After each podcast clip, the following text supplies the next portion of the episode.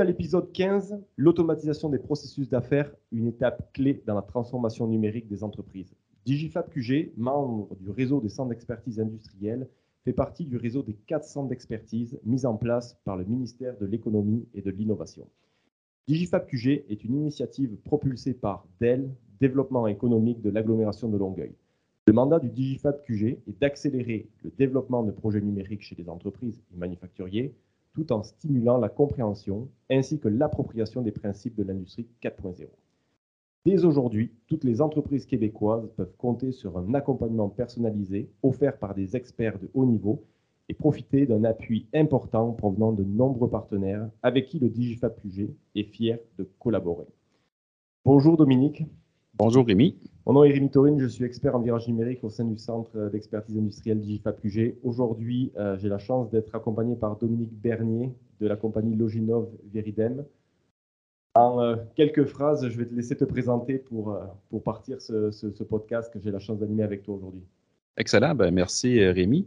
effectivement, je me présente, Dominique Bernier. Je suis président de l'entreprise Loginov, mais avant tout ça, je suis d'abord un informaticien de formation et euh, ma passion a toujours été dans les entreprises, initialement principalement les entreprises manufacturières, mais a toujours été d'optimiser les processus. Donc, comment on peut faire plus, comment on peut faire mieux avec le matériel, avec les ressources, avec les autant financières, humaines que euh, machines, comment faire plus avec ce qu'on a, euh, et ce, au moyen de technologies et idéalement de technologies simples. On ne veut pas faire des choses trop compliquées, euh, quelqu'un disait, j'ai lu récemment une phrase qui résume assez bien, qui dit l'objectif de l'architecture, c'est pas de complexifier les choses, c'est de gérer la complexité.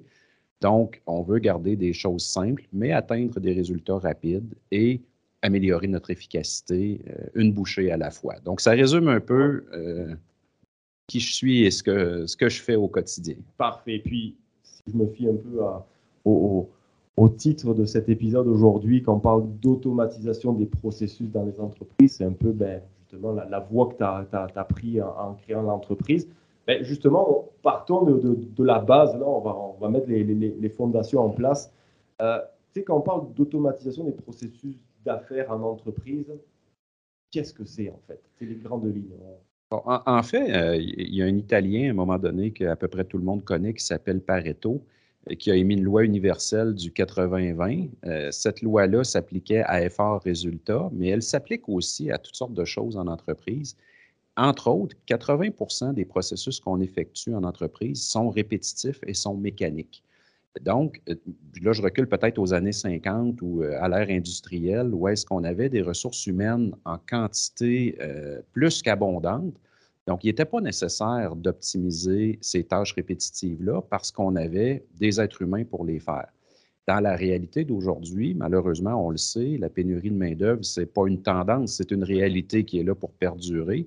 Donc, on se doit de cibler ces éléments-là qui sont mécaniques, qui sont répétitifs, et de les automatiser au moyen de la technologie pour libérer nos ressources humaines à faire des tâches qui nécessitent la connaissance humaine et l'intelligence humaine. Donc, l'objectif derrière l'automatisation des tâches en entreprise, ce n'est pas d'automatiser 100 des tâches, mais c'est de cibler le 20% de tâches qui génèrent le 80 de, de fardeau, je dirais, répétitif ou de tâches qui peuvent être remplacées pour supporter une croissance et supporter aussi une, euh, une pénurie de main-d'œuvre qui est de plus en plus présente. Donc, quand on dit automatiser des processus, en fait, on se doit de décortiquer tout ce qu'on fait en action simple et faire de l'automatisation à la pièce là où ça fait mal. Donc, il ne faut pas le voir comme un projet éléphant, il faut le voir vraiment comme des actions successives d'automatisation pour atteindre un grand objectif. Oui, puisqu'on le voit, tu,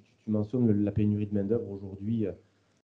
Combien d'entreprises on, on, accompagne qui, euh, qui font choses de façon manuelle et répétitive, mais on, leur dit il y a tellement des solutions simples pour venir justement automatiser ça, puis la personne ne va pas perdre son emploi. Au contraire, on va lui trouver des tâches à valeur ajoutée pour être optimal. Puis je, recule un pas ce que tu as dit par rapport à la, les années 50 où il n'y avait pas de problème de main-d'œuvre. J'ai l'impression qu'aujourd'hui, on a encore ce retard-là et malheureusement, on est pris à la gorge en comparaison aux pays émergents ou aux pays asiatiques où je pense qu'il n'est-ce pas encore la pénurie de main-d'œuvre. Et au, Québec, là, est-ce que toi, en tant que président qui parle à des entreprises, est-ce que euh, les, entreprises aujourd'hui sont, dépourvues de moyens? C'est quoi la, la, température aujourd'hui dans, l'industrie? En fait, je dirais que les entreprises aujourd'hui font face un peu à une, une, vague de chaleur. Tu sais, quand on va dans le sud puis qu'on sort de l'avion, la vague de chaleur nous frappe d'un coup. C'est un peu ça que les entrepreneurs aujourd'hui vivent sous différents axes. On est dans un écosystème financier, heureusement, où est-ce que euh, nos gouvernements ont vu un peu l'urgence d'agir, mettre des moyens à la disposition des entreprises. Malheureusement, le problème est que plus souvent qu'autrement, les entrepreneurs ne connaissent pas ces moyens-là, premièrement, ne connaissent pas quelles sont les technologies qui peuvent les aider et malheureusement, ils attendent trop tard ce qu'on voit beaucoup, c'est des, entrepreneurs qui sont pris à la gorge en termes de capacité humaine et en termes de, de, possibilité de croître et de régler la problématique. Et là, ils s'adressent à nous un peu en panique.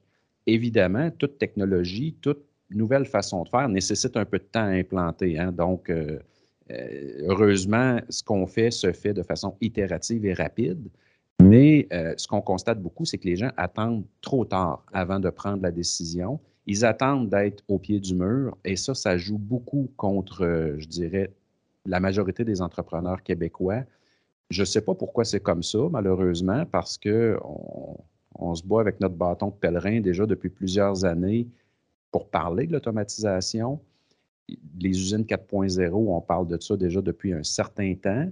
Euh, nous, dans ce qu'on fait, on automatise beaucoup plus les processus administratifs ou tout ce qui tourne alentour, bien qu'on automatise certains processus dans l'usine au niveau fabrication, mais bon, pour ça, il y a des solutions comme des systèmes ERP, il y a, un paquet de solutions technologiques qui existent, mais peu importe la solution, ce qu'on constate, c'est que les, les, entrepreneurs attendent d'être acculés au pied du mur avant de réagir, et c'est ça, je pense, le plus grand frein ou en tout cas la plus grande problématique qu'on vit au Québec actuellement? C'est un bon point que tu amènes. On, voit souvent les, départements de support là, qui gravitent autour des opérations parce que bon, là, hein, fabrique des produits ou des services, ben, l'argent, les produits qui sortent, c'est de l'argent. Donc, on veut, on veut fabriquer plus, mais tous les départements de support sont, sont, souvent oubliés. Puis, ça m'amène à, à, une question, et tu l'as à mener. Souvent, quand on parle d'automatisation des processus, on a quand même ce réflexe de dire, OK, on peut automatiser sur nos lignes de prod, mais non, les processus d'affaires au niveau administratif, le nerf de la guerre, c'est ça qui va supporter tes opérations. Donc aujourd'hui, quand on parle d'automatisation au niveau des processus, à ton niveau, c'est beaucoup plus des processus administratifs. Exact. Parce que, et c'est normal, les entreprises ont beaucoup optimisé les processus en ce qui touchait les centres de profit. Donc, comment peut-on optimiser notre profit direct? Comme tu disais, je produis des crayons, comment puis-je produire plus de crayons et qui coûtent moins cher? Du côté administration, on parle plus d'un centre de coût. C'est un mal nécessaire, entre guillemets. Donc, on est rendu maintenant à l'ère de regarder à l'automatisation des coûts. Et un exemple fort simple, très facile à illustrer, euh, la majorité des entreprises que je rencontre euh, reçoivent, bon, évidemment, des factures fournisseurs, des factures payables, mais ils ont quelqu'un qui valide, qui regarde 100% de ces factures-là pour voir si elles sont conformes au bon de commande, alors que c'est des données qu'on possède et qu'on peut exploiter facilement. Donc, nous, ce qu'on dit à ces gens-là, c'est laissez la machine faire cette validation-là, elle va vous identifier le 20% d'anomalie ou de cas d'exception et concentrez-vous sur ce 20 %-là. Mais concentrez pas votre temps à trouver des problèmes, concentrez votre temps à les gérer adéquatement. Oui, pour, euh, excuse-moi, mais j'ai parlé à une entreprise il y a quelques jours. Ils veulent automatiser leur processus d'affaires au niveau de la facturation. Puis j'ai vraiment en, jasé. En, discutant rapidement de leur processus, la, directrice euh, de tout ce qui est admin me dit ben, les, presque 500 factures hebdomadaires, le président doit les valider. Et là, on a un problème. Et, c'est un cas que je vois régulièrement, Rémi. Euh, et ces gens-là, souvent, malheureusement, le, président fait ça parce qu'on a toujours fait ça comme ça. Et il n'y a pas personne qui est venu le voir pour lui dire Hey, regarde, on a de la nouvelle technologie qui te permettrait automatiquement d'identifier les cas qui sont problématiques selon tes critères. on va automatiser cette validation-là et tu te concentreras sur les cas qui sont problèmes à tes yeux, à toi. Euh, mais il y, a, un changement de culture aussi qui est important dans ça pour les entrepreneurs et pour euh, les gens qui utilisent ces technologies-là, qui n'est pas toujours évident, hein, parce qu'on a toujours fait la même chose de la même façon depuis 30 mm. ans. Et subitement, on nous dit non, non, la machine va penser à ta place. C'est difficile à, avaler pour bien des gens. Donc, il y, a, aussi une notion beaucoup, je dirais, de, je ne veux pas utiliser le mot éducation parce que ça sonne un peu péjoratif, mais de sensibilisation aux nouvelles technologies puis aux possibilités que ces technologies-là apportent. Entre autres, j'ai un de mes clients qui il a un âge certain, pour ne pas dire un certain âge, mm. et il vient récemment de, commencer à approuver ses factures et ses choses de son condo en Floride sur son téléphone. Et maintenant, il ne rêve que de ça. Mais avant, les gens mettait ça dans une enveloppe, il envoyait ça par la poste, il approuvait, il retournait ça par la poste et on ne recule pas 30 ans en arrière. Là, ah Je l'ai vu il, y a, deux semaines, euh, événement Les Affaires, justement, il parlait de les, entreprises qui prennent le pas et qui innovent, ils ne s'arrêtent plus après. Donc, je peux s'imaginer, on va venir automatiser un processus d'affaires parce que, comme tu l'as mentionné, on va prendre une bouchée, euh, tout, dans une bouchée, mais on commence par euh, l'aspect, genre, tout, ce qui est finance, mais on va s'apercevoir qu'après, j'imagine, ressources humaines, l'aspect euh, inventaire, tout ça peut être automatisé puis faire gagner du temps. Puis c'est ça qu'on veut aujourd'hui quand on veut automatiser des processus. ben, c'est être organisé, éviter le risque d'erreur aussi. Je pense que c'est un des, des bénéfices d'automatiser les processus. Tout à fait. Et surtout, je dirais, on a la chance au Québec d'avoir des ressources humaines, des gens qui sont hyper compétents, qui sont hyper travaillants, ils sont pleins de belles qualités. Malheureusement, souvent, on sous-utilise ces gens-là et l'objectif, c'est pas, c'est, de les utiliser à leur pleine valeur, mais surtout à faire des choses qui sont valorisantes parce que je connais personne aujourd'hui qui sort de l'université en administration et qui rêve de pitonner des factures payables 40 heures par semaine. Ça n'existe plus. On est d'accord, Mais c'est, c'est, encore une fois, là, je me base sur mon expérience ici au Québec, puis partout dans, le monde. Mais c'est, oui, il y a eu la pandémie, là, on sort de la pandémie il y a deux ans, mais dire qu'il y a trois ou quatre ans, c'est la même situation, voire pire. Et puis aujourd'hui, on, rattrape le retard. Puis là, je m'adresse toi en tant qu'entrepreneur. Aujourd'hui, la situation, elle est comme ça aujourd'hui. Donc, on est un peu en mode vague de chaleur, comme tu l'as mentionné tout à l'heure. Et tu sais, ça a été quoi le déclic? Comment tu es arrivé à te dire, oh, problématique, comment je vais pouvoir aider les entreprises à justement, ben, un, automatiser leur processus, mais les, sensibiliser sur le fait que si vous ne faites pas ça, à un moment donné, il peut y avoir des problématiques plus graves, puis on le voit aujourd'hui. En fait, il y a deux éléments. Euh, le premier, euh, à un moment donné, j'ai eu la réflexion de dire que les entreprises ajoutent des ressources humaines, ajoutent des ressources matérielles du côté administratif, en fait, ils investissent ou du moins ils dépensent de l'argent pour gérer de l'argent qu'ils doivent. Mm. Donc, pour moi, c'est devenu un non-sens de dire comment on peut, dans un modèle de croissance rentable, dire qu'on va dépenser davantage pour gérer de l'argent qu'on doit. Ça fait aucun sens.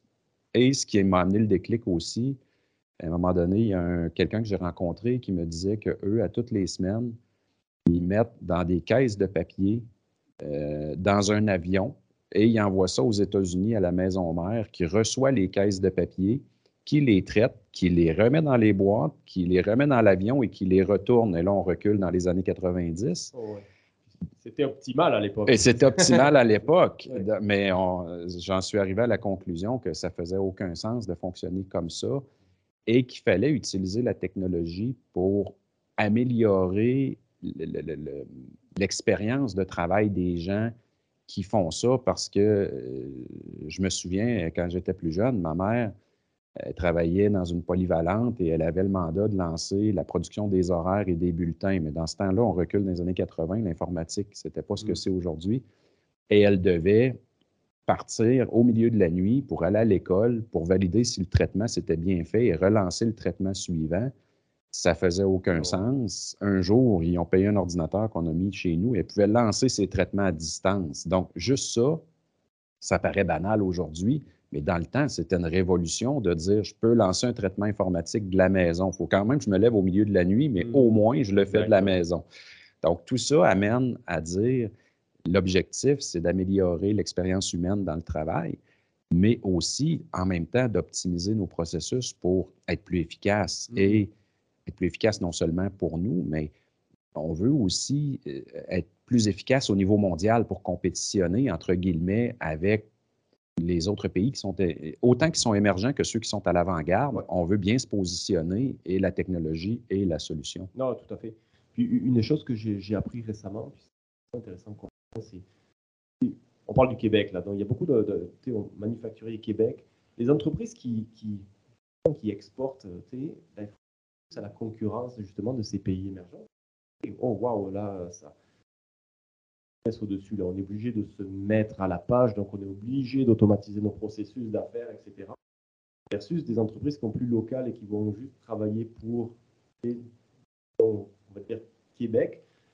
Ok, mais moi, je n'ai pas de concurrence, je vais plus rester dans, mes, dans ma routine. Et ben, finalement, aujourd'hui, on s'aperçoit qu'avec la pénurie de main-d'œuvre, sont obligés de combler ce retard. Donc, c'est vraiment une affaire de, tous. Puis, euh, justement, on parlait de, pandémie. C'est sûr que ça a, eu, ça a, eu, un impact, on le voit, puis que ce soit entreprise manufacturière, de services, peu importe le secteur d'activité. Donc, moi, ce que je vois, c'est que l'automatisation des processus d'affaires est une nécessité, une obligation, on va dire aujourd'hui, parce que sinon, à un moment donné, c'est plus viable pour une entreprise. Peux-tu nous parler des, des avantages, des avantages d'un point de vue, euh, même au niveau manufacturing, au niveau des, départements? Oui, ça va remplacer la pénurie de main-d'œuvre, mais d'un point de vue opérationnel?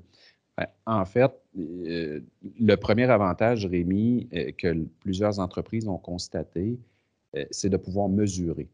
La plupart savent qu'ils pourraient être plus efficaces, mais ne savent pas où ils perdent réellement euh, de l'efficacité et où est-ce qu'ils pourraient s'améliorer. Donc, quand on automatise ou qu'on numérise un processus, il devient facile d'avoir des unités de mesure pour valider, par exemple, un exemple simple, euh, j'ai deux personnes qui font le même travail dans l'entreprise. J'ai une personne qui prend trois jours pour faire une action X et j'en ai une autre qui prend deux heures. Mm. Ben, déjà là, ça me permet d'avoir un comparatif et d'aller investiguer. Peut-être que la personne qui prend trois jours prend trois jours parce qu'elle le fait bien, et que l'autre qui prend deux heures escamote continuellement, ou peut-être que la personne qui prend deux heures a développé des techniques que celle qui prend trois jours ne connaît pas. Donc, on peut mesurer d'abord et cibler.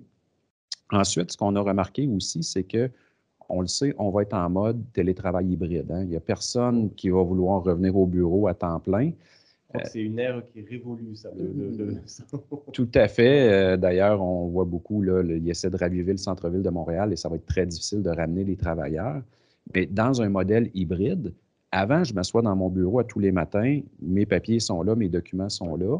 Et ce qui est paradoxal, Rémi, c'est que les gens reçoivent des documents électroniques, mais ne sont pas équipés pour les traiter électroniquement. Donc, ils les impriment, ils les traitent papier et ensuite, ils les renumérisent. Mais toute cette séquence papier-là, elle est plus viable en mode hybride. Non. Parce que je travaille de façon délocalisée. Donc, ça amène un support aussi un des grands avantages qu'on a constaté, et c'était un problème au début, on a beaucoup de gens qui nous ont appelés, qui ont dit, là, j'ai un problème, je viens d'être confiné à la maison, mes gens aussi, ils ne peuvent plus travailler, ils n'ont plus accès à leurs outils de travail. Qu'est-ce qu'on fait? Donc, on vient supporter par l'automatisation des processus et la numérisation des processus cette nouvelle réalité-là de télétravail euh, qui, qui, va devenir un modèle, qui est déjà un modèle et, qui est là pour rester. Même pour des, euh, des entreprises pardon, manufacturières, donc on sait, ça produit dans, dans, l'usine, il n'y a pas le choix, on ne peut pas délocaliser là, mais tous les départements support, c'est du télétravail. Il y aura une présence, mais on sait que quelques jours, semaines, ces personnes vont être chez elles, puis vont être aussi efficaces, mais il faut leur donner les moyens. Donc, ça va leur permettre justement d'être à leur plein potentiel, même à distance. Tout à fait. Puis, ça, c'est, euh, on, parle de, justement de, de, ces avantages. Donc, au niveau de l'erreur humaine, j'imagine que tu viens automatiser. Au niveau de la qualité de l'information, ça vient. Tu viens gagner beaucoup, beaucoup de, qualité dans, dans, ça parce que tu as plus de. Tu sais, je parle souvent, le, le, le, département qui me vient en tête, tout ce qui est comptabilité finance. Oui. Je pense que c'est un des gros points d'entrée. On le voit quand on parle aux entreprises. Euh, est le, une des premières étapes dans la transformation numérique des entreprises. Tout à fait. C'est pas mettre un robot sur une, sur une ligne de production, c'est on va venir optimiser et automatiser nos processus d'affaires à l'interne au niveau du département finance. Donc, j'imagine que c'est critique on fait des erreurs parce que ça avoir des, des, des, des répercussions monétaires. Donc, ça, c'est pour moi un des gros avantages que tu dois voir quand tu parles aux entreprises. Tout à fait. En fait, euh, malheureusement, la machine a un avantage sur l'être humain, c'est-à-dire qu'elle ne se fatigue pas. L'être humain, quand il a passé une journée complète à regarder, comparer des chiffres, c'est normal, c'est humain, c'est là qu'on se met à faire des erreurs. Et l'autre chose, quand on demande à un être humain d'identifier des erreurs, ben, c'est paradoxal, mais il y a un niveau d'erreur dans l'identification des erreurs, ça crée des faux positifs. Bon, ça crée toutes sortes de situations qu'on vient éviter en faisant ça de façon mécanique. L'autre chose aussi, on libère du temps aux gens pour leur donner le temps de réfléchir à leur travail et à améliorer ce qu'ils font au quotidien. Quand tu es enterré jusqu'ici, tu n'as pas le temps de réfléchir à comment je pourrais mieux faire les choses. C'est normal, ça se passe comme ça. Donc, on vient effectivement libérer euh, du temps pour mieux réfléchir, mais aussi éviter des erreurs. Puis j'ai une anecdote là-dessus. Euh, à un moment donné, il y a un client qui nous a appelé parce qu'il a dit Là, je viens de me rendre compte que j'ai payé la même facture deux fois à mon fournisseur, 5 000 chaque fois. Le fournisseur ne me l'a pas dit ça m'a intrigué. J'ai commencé à gratter et il s'est rendu compte que dans, la dernière année, il y avait à différents fournisseurs, parce que son processus créait des erreurs et n'était pas optimisé, il a surpayé plus que 100 000 dans l'année de factures à différents fournisseurs parce que la même facture passait deux fois, était approuvée deux fois. Donc, effectivement, ces erreurs-là sont hyper coûteuses. Donc, même si on n'optimisait rien, entre guillemets, bien que ce ne soit pas le cas, il y a un gain juste pour éviter les erreurs. C'est ça. Puis euh, on parle de gain, puis c'est souvent euh, des, réticences d'aller vers une transformation numérique auprès des entreprises. Les, entrepreneurs vont dire oui, mais oui, c'est quoi mon retour sur l'investissement que je vais avoir? Puis on parle aujourd'hui d'automatiser des processus d'affaires qui sont faits de façon manuelle. Toi, aujourd'hui, euh, avec ton vécu, puis avec tous les mandats, l'accompagnement que vous avez pu faire, quelle est la plus grosse source de retour sur investissement que les entreprises ont eu après avoir automatisé des processus? Donc, c'est sûr qu'il y a quelque chose qui est monétaire, mais qui est difficilement quantifiable, mais j'imagine que les pistes pour, pour dire aux entreprises nécessité d'automatiser. E, effectivement, le monétaire est quantifiable, mais c'est généralement pas le plus grand bénéfice que les gens voient.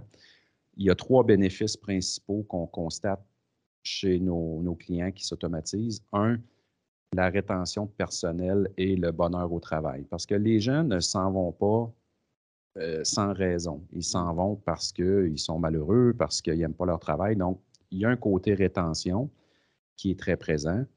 Il y a un côté aussi euh, faire plus avec moins. Donc, être capable de supporter une croissance sans nécessairement devoir embaucher, former des gens, des départs à la retraite qu'on n'a pas nécessairement besoin de combler. Et le troisième, et non le moindre, je dirais que c'est une diminution du niveau de stress général, autant pour les dirigeants de l'entreprise que pour les gens qui travaillent dans l'entreprise, parce que on est un peu dans le rat race aujourd'hui. Hein? On, court, on court, on court, on court. Et, et, ça vient arrêter ou diminuer du moins cette pression, ce stress-là de dire faut absolument que je passe aujourd'hui au travers de ma pile parce que demain, il y a la même pile qui s'en vient sur mon bureau. Et si je finis pas aujourd'hui, elle va juste grossir. Je ne peux pas être malade, mes enfants sont malades aujourd'hui, il faut absolument que je rentre au bureau parce que sinon, bon, tout ce, ce stress-là vient être diminué parce qu'on allège la charge de travail énormément et pour un coût beaucoup moindre. Donc, euh, tout, euh, tout, confondu, il y a autant de gains monétaires que de gains en qualité de vie euh, et en précision aussi, parce que j'ai vu des clients qui faisaient leur fin de mois pratiquement deux mois en retard, le temps d'obtenir l'information puis d'obtenir tout ce qu'ils avaient besoin. Et ils m'ont dit aujourd'hui, le 10 du mois suivant, ma fin de mois est faite. J'ai toute l'information que j'ai besoin et je n'ai pas couru après. Je l'ai au bout des doigts.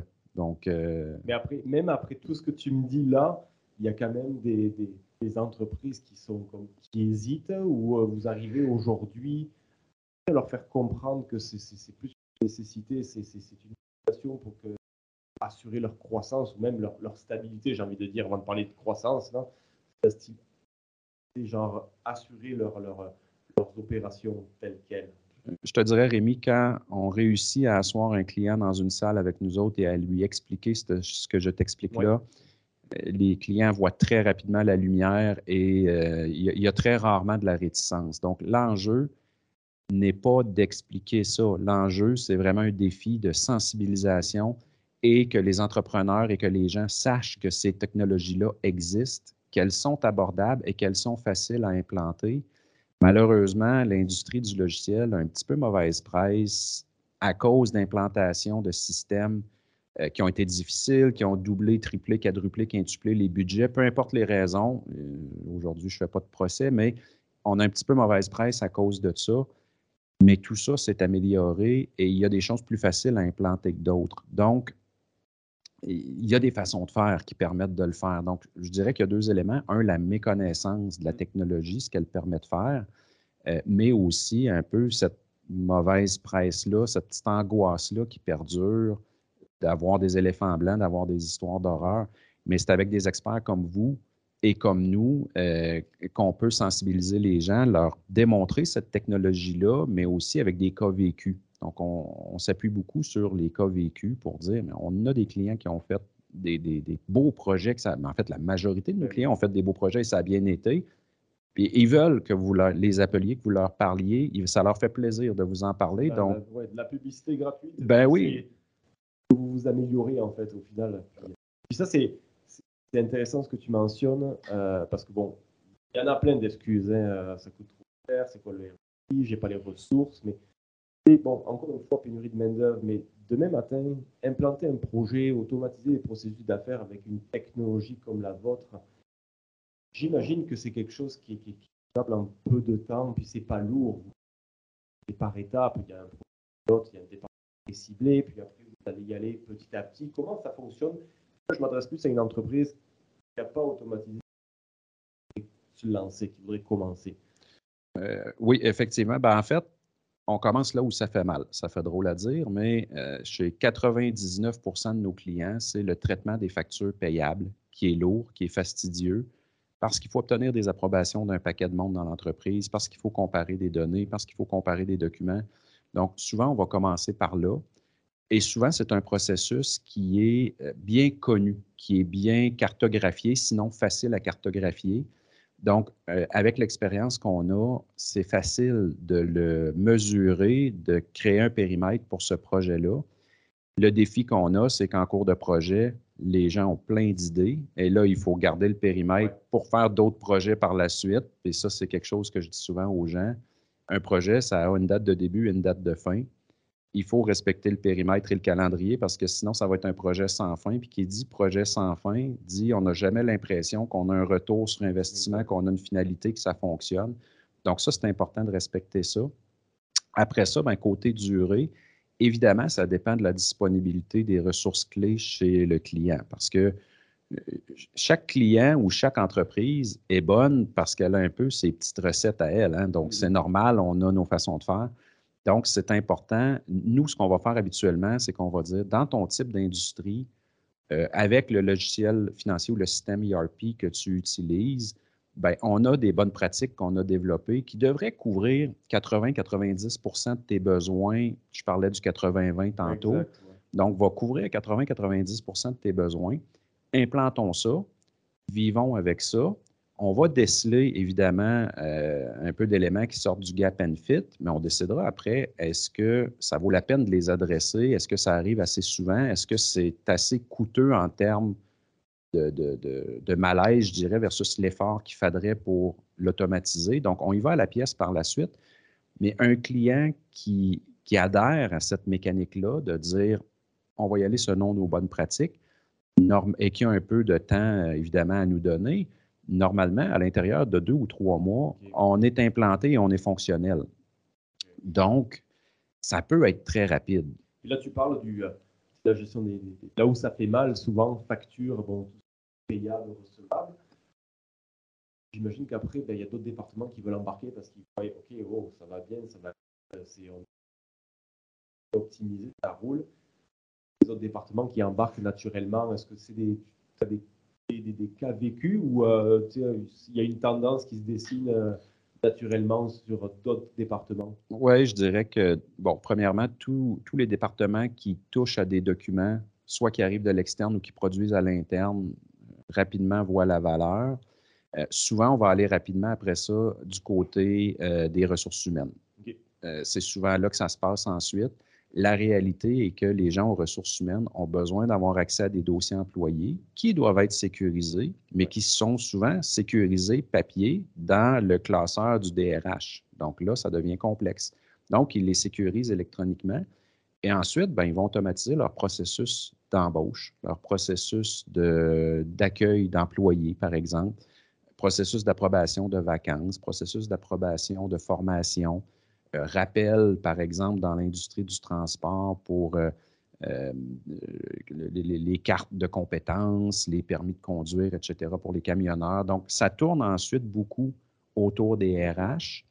Et souvent, rapidement après ça, les gens au niveau production vont être interpellés plus pour, et je sais qu'il existe des solutions pour ça, souvent greffées ou ERP, mais tout ce qui est tournée de shop floor, euh, tout ce qui est euh, maintenance préventive, c'est-à-dire remplir les formulaires, tout ce qui est euh, traitement des retours plein de clients, etc. Beaucoup d'audits aussi. Beaucoup d'audits. Donc souvent, malheureusement, les modules pour ça ou les systèmes pour ça sont hors de portée financièrement pour les clients ou, bon, il y a toutes sortes de raisons. Souvent, on va être interpellé de ce côté-là. Par contre, on a toujours le même réflexe, c'est de dire, si votre système ERP ou votre système financier le fait, regardez d'abord de ce côté-là. Ça va être beaucoup mieux intégré, ça va être beaucoup plus fluide. Mais vous ne pas avoir trop de logiciels en silo qui tout à fait. Mais par contre, s'il ne le supporte pas ou si pour toutes sortes de raisons, ce n'est pas possible, ben là, à ce moment-là, on peut euh, trouver des façons d'automatiser ces processus-là assez simplement. Euh, donc, souvent, ça se décline beaucoup d'abord la, comptabilité, les gens au niveau finance qui sont nos, premiers happy campers, comme je dis souvent, mais ça va souvent par la suite du côté RH, euh, du côté, euh, comme je disais, plus ce qui gravite alentour de la production ou de la qualité, en tout cas. souvent, le marketing aussi va avoir de l'intérêt pour s'assurer que les gens prennent la dernière version du logo, la dernière version de tel pamphlet, tel formulaire, etc mais tout ça vient à l'intérieur de la même solution. Donc, on fait tout simplement des déclinaisons euh, et une structure documentaire qui adresse l'entreprise et qui, par le fait même, automatise des processus en arrière-plan. Puis, Dominique, tu as, mentionné à plusieurs reprises ERP, euh, logiciel de gestion. On sait que l'entreprise. Euh, à quel niveau vous vous situez par rapport à un ERP Donc, vous greffez comprendre un peu cette différence, cette complémentaire, je le sais, de façon explicite, est-ce que tu peux une solution comme la vôtre qui vient automatiser des processus d'affaires vient s'imbriquer avec un ERP? Oui, tout à fait. En fait, les ERP sont excellents pour gérer l'information qu'ils, je dirais qu'ils produisent ou qu'ils maîtrisent. Donc, tout ce qui touche la production, l'inventaire, euh, tout ce qui touche ça, Là où la plupart des ERP ont une lacune, euh, c'est pour tout ce qui provient de l'externe. Donc, je reçois, par exemple, une commande client ou une facture payable ou un état de compte.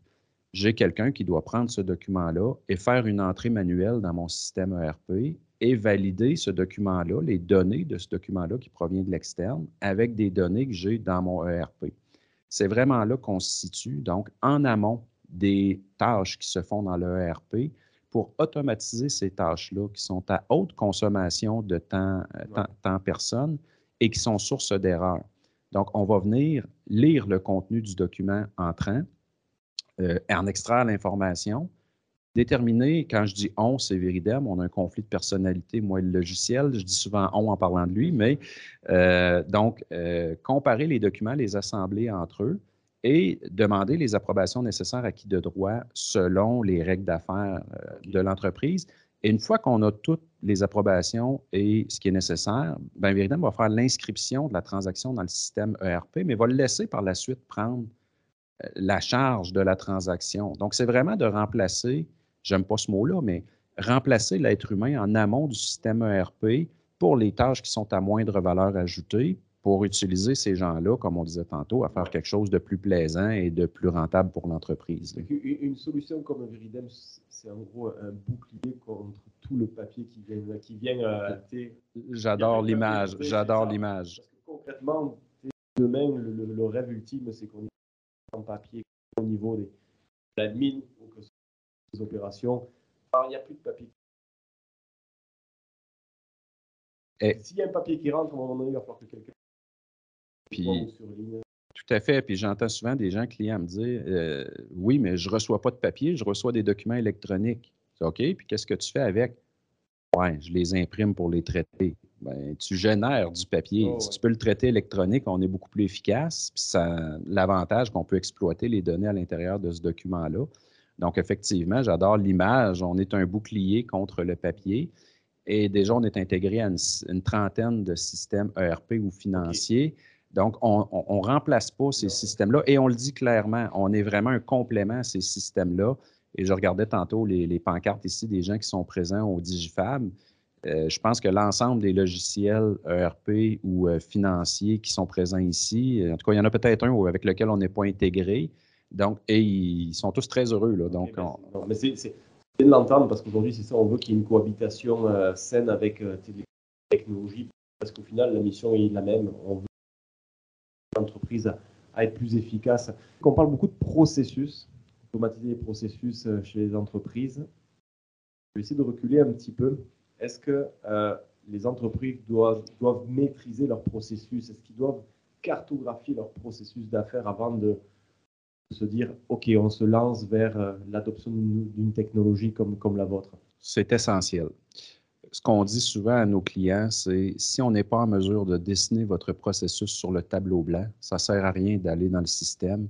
Il faut d'abord le cartographier, l'actuel, pour être en mesure de comprendre où sont euh, les, tâches manuelles et qu'est-ce qui se passe exactement dans le processus. Et là, souvent, les clients pensent qu'ils maîtrisent leur processus, mais quand on arrive sur le tableau blanc, il y a beaucoup d'inconnus qui sortent donc, on fait beaucoup appel à des experts euh, pour, en fait, on les réfère à nos clients pour cartographier, aider les clients à cartographier leur processus. Et au moment où on atteint un processus dit optimisé, nous, on va intervenir à partir de là pour expliquer aux clients et à l'expert de cartographie quelles tâches peuvent être automatisées dans ce processus optimisé-là et comment on peut les optimiser basé sur nos connaissances et nos bonnes pratiques. Euh, c'est essentiel de cartographier ces processus parce que sinon, euh, on va euh, embarquer dans un cycle sans fin de correction, d'ajout, de retrait, de modification et ça crée une perception très négative sur le projet et sur le, processus en entier d'automatisation. Donc, c'est vraiment essentiel parce qu'en plus, ça détermine le périmètre du projet. Donc, euh, non seulement c'est essentiel, mais ça fait partie des meilleures pratiques qu'on dit à nos clients, qu'on donne à nos clients avant de commencer un projet, les fameux tips and tricks. Euh, ça en est un, euh, c'est même probablement le plus important. Ben, justement, c'est un excellent point que tu mentionnes en, parlant de bonnes pratiques. Là, je m'adresse vraiment à toutes les entreprises qui ont écouté cet épisode et qui, qui et on n'y est pas, là, c'est le moment. Ça serait quoi tes recommandations en termes de bonnes pratiques pour justement se dire, OK, quand même qu'on se prépare, est-ce qu'on est prêt? Oui, non, mais quelques, quelques étapes clés pour aider justement les entreprises à les, les premiers pas dans l'ère de l'automatisation. La plus importante, je dirais, c'est n'attendez plus. Euh, parce que, comme je disais tantôt, souvent les gens attendre d'être acculé au pied du mur. Donc, euh, le défi dans ça, c'est que l'automatisation, ce n'est pas la première étape. La phase de préparation est aussi importante, sinon plus, que la phase de réalisation. Donc, commencez tôt à vous préparer et euh, faites appel à des experts. Ne vous improvisez pas. Premièrement, vous allez trouver ça très pénible de faire ça par vous-même. Et deux, les experts l'ont déjà fait des milliers de fois ils connaissent la procédure, ils connaissent le chemin, ils savent où sont les embûches. Donc, faites-vous accompagner. Euh, l'autre, je dirais, euh, euh, conseil de vieux sage, ce serait euh, focuser sur le 80-20. Focuser sur le 20 de situation qui vous génère 90% de situations qui sont semblables et qui sont sous contrôle, mais qui nécessitent beaucoup de travail humain, n'essayez pas d'automatiser toutes les exceptions. C'est une grave erreur. Vous allez libérer du temps à vos gens pour les automatiser, ces exceptions-là. Et malheureusement, les exceptions ne sont pas répétitives. Ce qu'on veut, c'est automatiser ce qui est répétitif. Donc, euh, ne, faites pas cette, erreur-là. Et peut-être le dernier point que je mentionnerais euh, à, quiconque veut automatiser des processus, c'est euh, ne cherchez pas une solution. C'est-à-dire, identifiez clairement vos besoins, identifiez clairement vos irritants, les problématiques. Il y a beaucoup de solutions qui existent, mais et on le voit souvent, dans, souvent dans, la sélection de logiciels ERP. Les gens voient un logiciel dans un show, ils disent Waouh, ça a l'air vraiment fort, ça me prend ça. Et ça devient une histoire d'horreur parce qu'ils ne sont pas partis de leurs besoins. Et ce n'est pas parce que c'est un mauvais logiciel ERP. Il n'est juste pas adapté à leurs besoins.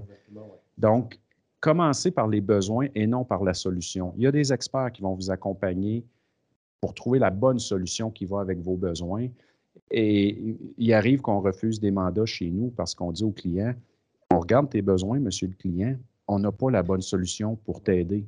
Donc, fais appel à un expert pour trouver la bonne solution, mais ce n'est pas nous. On aimerait ça t'aider, mais ton cas ne s'applique pas. Donc, ce serait le, dernier conseil euh, que je donnerais.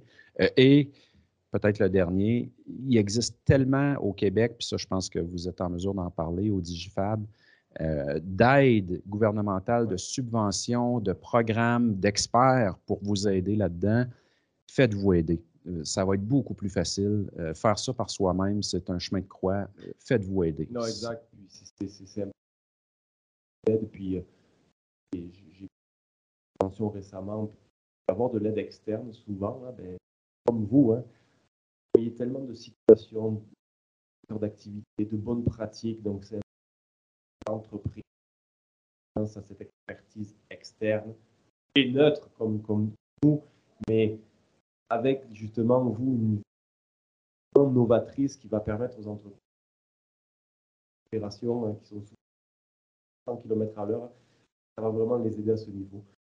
Dominique, je tiens à te remercier d'avoir participé aujourd'hui euh, avec le Digifab QG. C'est un plaisir d'en apprendre plus sur ben, l'automatisation des processus d'affaires en entreprise. Je pense que c'est vraiment plus qu'une nécessité, c'est presque une obligation pour, la vivre avec ben, problématiques comme la pénurie de main-d'œuvre, le télétravail qui est justement aujourd'hui rendu euh, une normalité.